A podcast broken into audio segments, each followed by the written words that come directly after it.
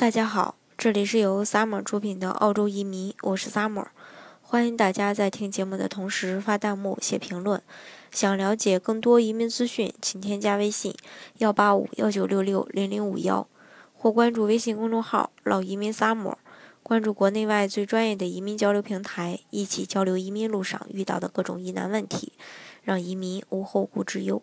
今天呢，给大家分享的内容呢是澳洲移民的真实生活。很多人都羡慕澳洲的生活，有钱的就直接去了，没什么压力；没钱的呢也想去，他们甚至想通过申请打工度假签证到澳洲过一年，或者通过澳洲技术移民过去。澳洲的移民要求呢越来越高，但是还是有很多人十分向往。那么，澳洲移民的真实生活是怎么样的呢？先说一下澳洲的这个生活，关于买房或租房。澳洲房产价格需要分区域和城市来看。布里斯班郊区的四居室大概是五十到七十万澳元左右。如果是位于市中心或者在墨尔本和悉尼，房价还要贵一些，同时还要付相当于成交价百分之四到百分之五的这个购房印花税，和这个一千到两千的这个律师费等等。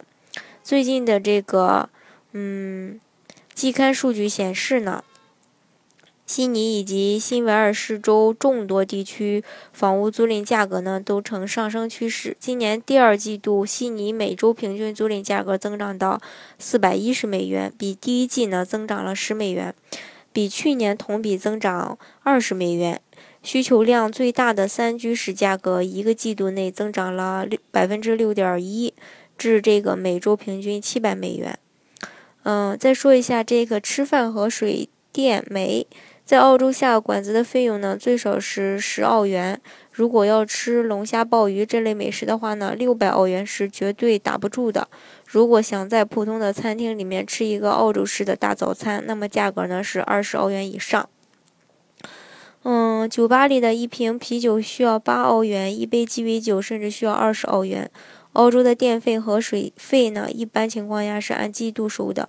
呃，电费也是按月收的。如果是大家分担的话呢，相对会比较便宜一些。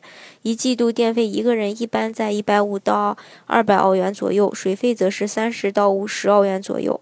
关于他的这个交通和生病，周一到周五上下班高峰期，在悉尼搭乘火车单程收费高达五澳元，来回也就是十澳元。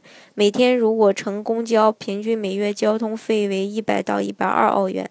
打车的话呢，市区周边区域起步价为三点五澳元，每公里加收二点一四澳元，预约车费呢为这个二点四澳元，高峰时段起步价会提高。嗯，预约车费是二点二澳元，夜间搭乘，按这个夜间票价计算的话呢，嗯，悉尼租车需增收百分之二十的这个车费，一不注意就会上百，在澳洲。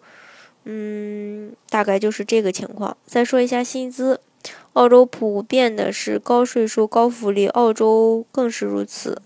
嗯，澳大利亚的人均收入甚至比美国、英国等发达国家还要高得多。澳洲人普遍是发周薪的，一般来说大概是周四发薪水。每每这个时候都是大型商场、超市销售火爆的日子，有的地方还会增加营业时间。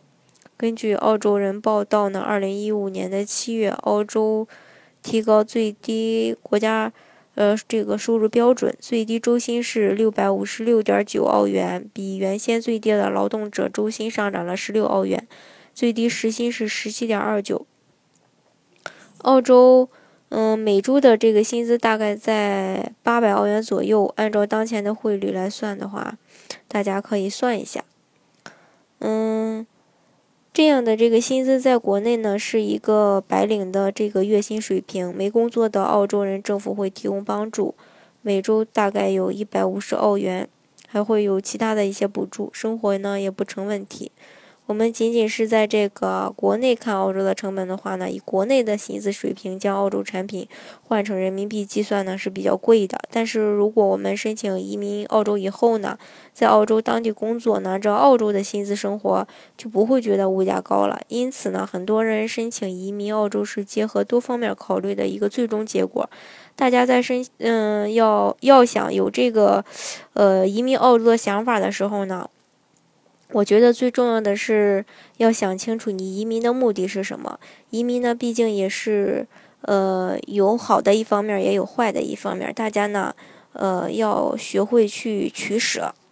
好。今天的节目呢，就给大家分享到这里。如果大家想具体的了解澳洲的移民项目、移民政策的话呢，可以添加我的微信幺八五幺九六六零零五幺，或关注微信公众号“老移民 summer”，关注国内外最专业的移民交流平台，一起交流移民路上遇到的各种疑难问题，让移民无后顾之忧。